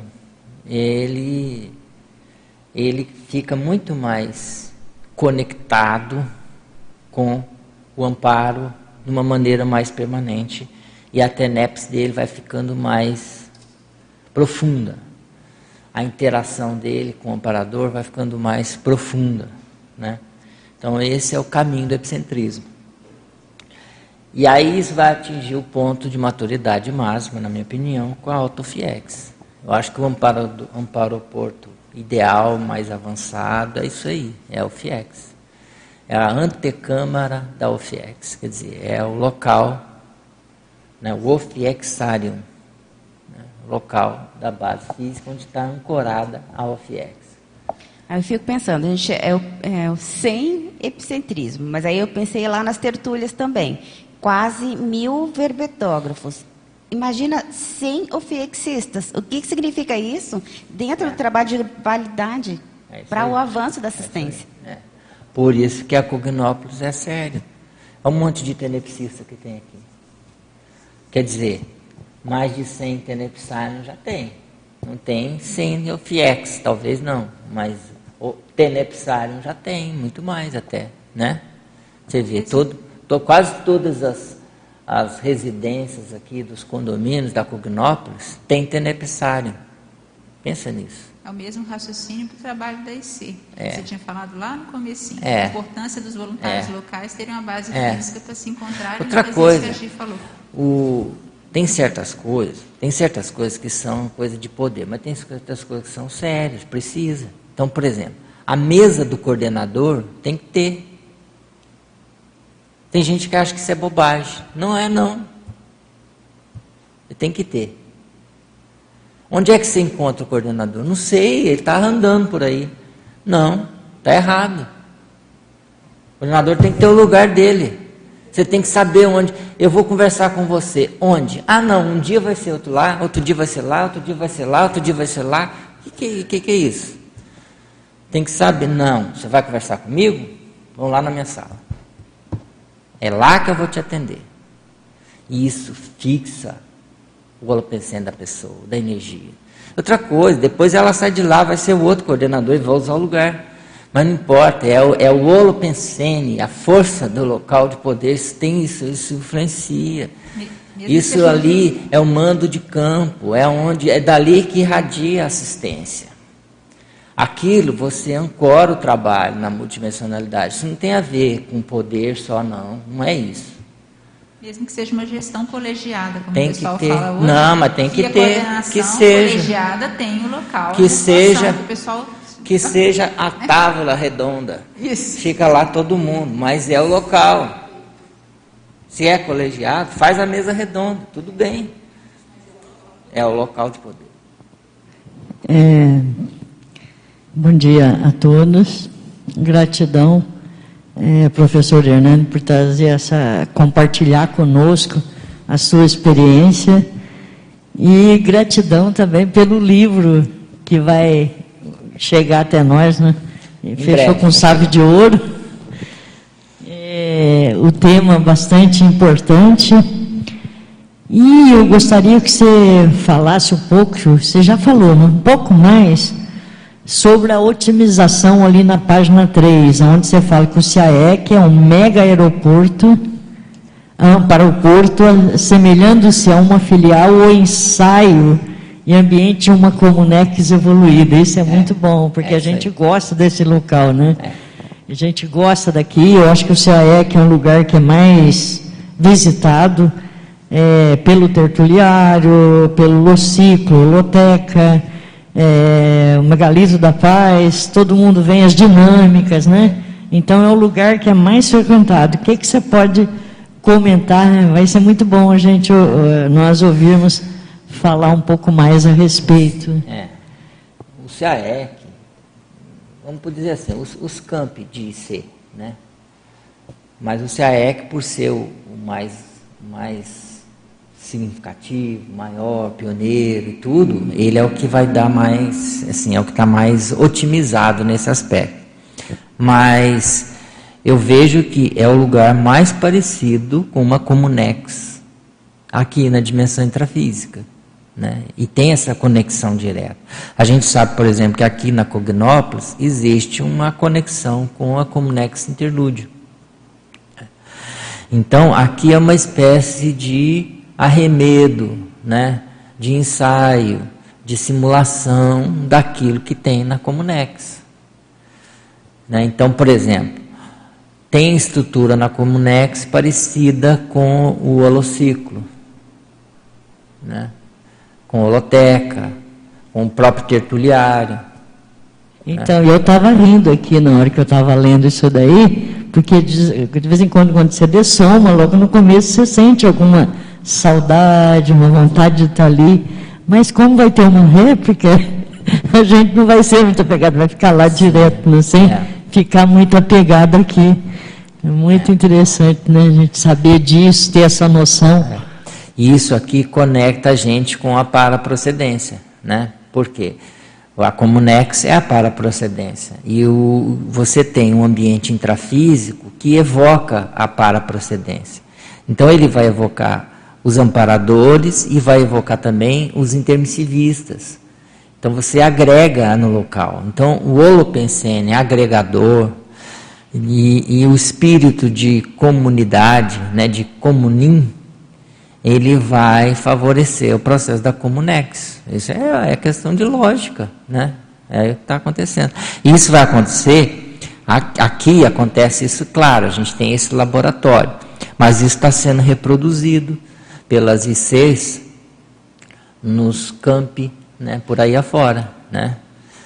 É, é esse é o Pensene. É por isso que é importante a implantação das cognópolis, não só daqui de Foz. Tem que implantar as cognópolis aí nos locais todos, onde, onde é possível, onde já tem massa crítica para isso, já tem grupo motivado para isso. Tem que fazer cada vez mais. É, eu, eu sou dessa linha, eu defendo isso. É, é, duas perguntas, na verdade é uma pergunta e uma, e uma solicitação, se for possível. Né? A pergunta é a seguinte: quando você estava estudando o aeroporto, quando você estava empenhado no seu cuidado com a base física, em otimizar essas coisas todas, você chegou a ter alguma retrocognição de desenvolvimento parapsíquico no passado? e que estava mexendo com isso? Essa é a primeira pergunta. E, e, e, a, segunda, e, a, e a segunda seria você fazer um balanço do, do, do centésimo epicentrismo em debate desses, desses ah. 100 epicentrismos em debate que a gente é, acabou de alcançar. Então, é são essas duas. Tá bom. É, em termos de retrocognição, eu, eu já, assim, eu não lembro muito claramente, não. O que eu tenho, assim, ó, eu sei que teve, já, eu já tive vida que eu tinha é, amparador, que eu sabia que tinha um amparador. Né? Então, essa, essa comunicação com o amparador, né, de eu perceber que tinha um. como se fosse uma, uma outra voz que me falava no ouvido e que eu sabia que me orientava para as coisas da vida, eu já tive isso, outra vida, em outras vidas, não sei quantas, mas eu já tive vida que eu tinha isso. Eu, eu como eu tinha a, a telepatia, o transe inspiracional com a conexão com o amparo. Né? Isso eu tenho em lembrança. E a outra coisa, eu já tive uma retrocognição que eu estava num lugar assim com uma, aquelas luz de lamparina acesa, escrevendo numa mesa de madeira forte. E aquela coisa de você estar tá num lugar e ter só um, uma luz, não tem luz nenhuma assim, era só aquela que iluminava, só aquela lamparina que iluminava a folha que eu estava escrevendo. Isso eu tenho retrocognição e isso impactou muito, porque no curso que a gente dá, no curso de pangrafologia, tem, a gente tem um, o que a gente chama de set pangráfico. Então a gente coloca o ambiente lá tudo, tudo escuro, né, do, do, do, do local da, da, do campo, na hora da instalação do campo, e cada, cada participante né, do curso, experimentador, ele tem a sua mesa. Né? E em cada mesa tem uma spotzinho de, de lâmpada. E a única iluminação do, do ambiente são aqueles spotzinhos. Então a pessoa senta ali, ela, ela fica meio que só ali, aquela luzinha em cima do papel que ela está. Isso para mim é reto cognitivo. Eu tenho isso daí. Né? Agora. É, eu estou a... perguntando isso porque durante a sua apresentação, ah, não que eu percebesse algo claro, nítido, não, não foi nada disso, mas me evoca uma coisa de, de seriedade no desenvolvimento parapsíquico muito antiga. Tá? Okay? Esse antigo, sei lá quanto tempo pode ser, também não, não quero aqui chutar nenhuma data. Tá? É por isso que eu estou perguntando isso, só para esclarecer. Uhum. É, então, é isso que eu tenho. É que eu, eu sinto até energia quando falo isso daí. É esse negócio de eu estar lá num local isolado, né? Num, numa espécie de escritório, com aquele spot de, de luz, naquela época era de, de lamparina, né? E, e aquilo cria uma, uma, um ambiente de introspecção que predispõe esse contato com a multidimensionalidade. É essa sensação que eu tenho. Tanto é que até hoje, quando eu vou para o escritório à noite, eu não acendo tudo que é a luz do escritório, não. Às vezes eu vou lá, eu tenho uma lumináriazinha, eu sento, depende do trabalho que eu estou fazendo. Quando eu estou no computador, não, aí eu acendo tudo. Mas quando eu estou ali na, fazendo, escrevendo no papel e tudo, ou às vezes quando eu estou lendo alguma coisa, eu acendo aquele spotzinho e fico ali. Que aquilo me cria mais processo da introspecção. Hernani, tem muita lógica, né? O que o Ivo trouxe com o que você está compartilhando, porque a gente sabe que é, evolução nenhuma é, é, ocorre de um momento para o outro, né? As mutações não ocorrem ao acaso. E manter um ambiente é, propício para escrever esse paper Amparo Porto e também é, quem tem o privilégio de conhecer um ambiente particular seu e da Gisele, sua dupla, é impossível construir aquele ambiente de um momento para o outro, né? porque a grupalidade está ali na intra e extrafísica. É possível verificar o nível dos amparadores que ajudam vocês a produzir o que vocês produzem. Né? Então, eu acho importante você ter oportunidade de, assim, na reta final do nosso tempo de hoje, trazer esse, essa, essa condição de que é assim que a evolução acontece, né? de século a século, de milênio a milênio, é. de planeta a planeta, de dimensão a dimensão. Cada um tem a oportunidade de construir a sua evolução. É. Né? Muito obrigada. E é isso que o professor Valdo colocou naquele capítulo que a gente colocou aqui, na página 200 e 525, lá do, do, do, do DAC. É, que ele fala que a gente, os líderes, sempre tiveram esse local indoors, essa câmara de passe, ou esse local de introspecção.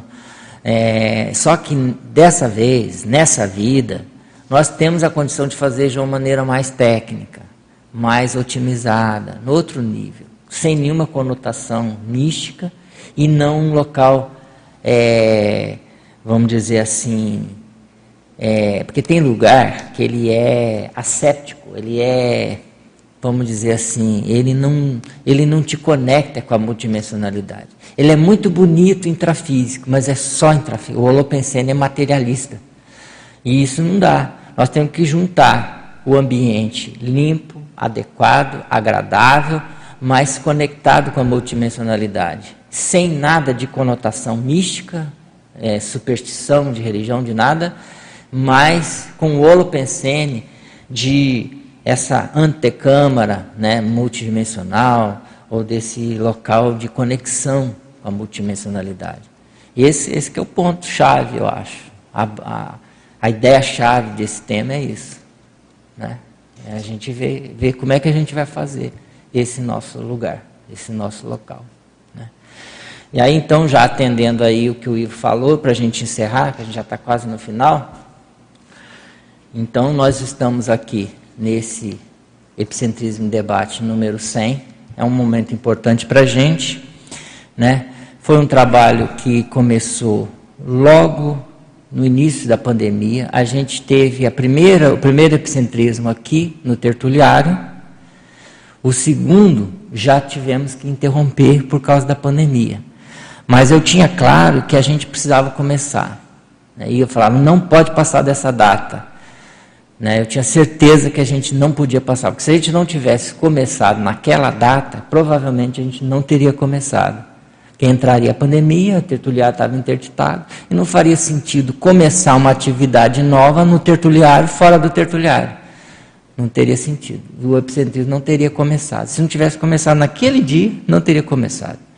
Então ele começou uma semana antes da, da pandemia, depois parou na semana seguinte. A gente inicialmente a proposta era de acontecer só presencial, ele não ia ser online. A gente ia fazer um ensaio primeiro presencial e depois, com o tempo, a gente ia colocar o online.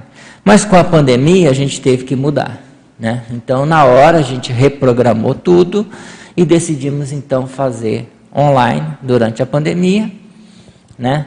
Mas ancorado aqui no tertuliário. Né? E assim foi. Né? A primeira oportunidade que a gente teve, a gente voltou a fazer daqui do tertuliário. Hoje, ainda com um grupo de pessoas reduzido aqui dentro, presencialmente. Hoje nós temos esse modelo híbrido com as salas 1, né? mas foram, foram é, é, é, é sem 101 papers no total, porque no primeiro dia eu apresentei também o paper Epicentrismo em Debate, que define o que, que é a atividade. E hoje, depois então que a gente encerrar, a Gisele vai fazer umas, umas pontuações gerais aí desse, desses 100 epicentrismos aí, tá? Então, gente, hoje, por hoje é isso. Muito obrigado a todos e até a próxima. Ana, você quer falar do tema do próximo aí e das Antes da Gisele encerrar, então, na próxima semana, no dia 11 de fevereiro, a gente vai ter o, Epicentrismo Debate número 101 com o professor Marco Almeida. E o tema é Diligência Parapsíquica, da especialidade Autodeterminologia. Até lá. Quanto às nossas pontuações, nós tivemos, então, conforme o professor Hernani falou, 100 epicentrismos em debate. Nós tivemos 44 professores EPICONs que participaram dessa atividade, a grande maioria. Nós tivemos 55 especialidades da conscienciologia que foram apresentadas nos papers. Das especialidades, as mais citadas foram parapercepciologia, que foram em 15 papers, e interassistenciologia em 9 papers. Nós tivemos 7.995 participantes simultâneos é, nesses 100 epicentrismos em debate, então nós agradecemos a presença de todos que participaram conosco, que enviaram perguntas. Nós tivemos 46.082 acessos durante os debates, 13 participantes na equipe do Epicentrismo em Debate, lembrando que nós temos mais pessoas, mas a equipe mais fixa que esteve à frente do trabalho nesses dois anos foram o Hernani Brito, na coordenação do Epicentrismo, Ana Luísa Rezende, Andréia Almeida, Everton Livramento, Francineide Afonso, Geraldo Dias, Gisele Sales, Ivo Valente, Luiz Antônio de Oliveira, Marina Tomás, Milton Aguilar, Odílio Lopes e Terezinha Mello. Então, nós agradecemos também por esse esforço durante esse trabalho. Agradecemos também à equipe do Tertuliário, aos voluntários e também aos colaboradores do CAEC, a coordenação do Conselho de Epicons, atual, professor Alexandre Nonato, e a coordenação do CAEC, Roberto Laime. Muito obrigada a todos. Muito bom.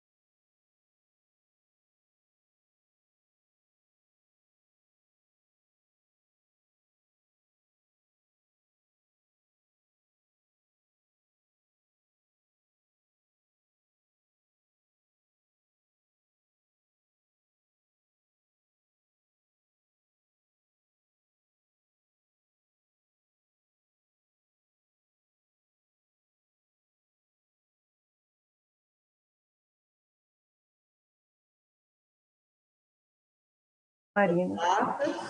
conseguem conectar a essa funcionalidade de forma, olha, jamais Se escutam, hein?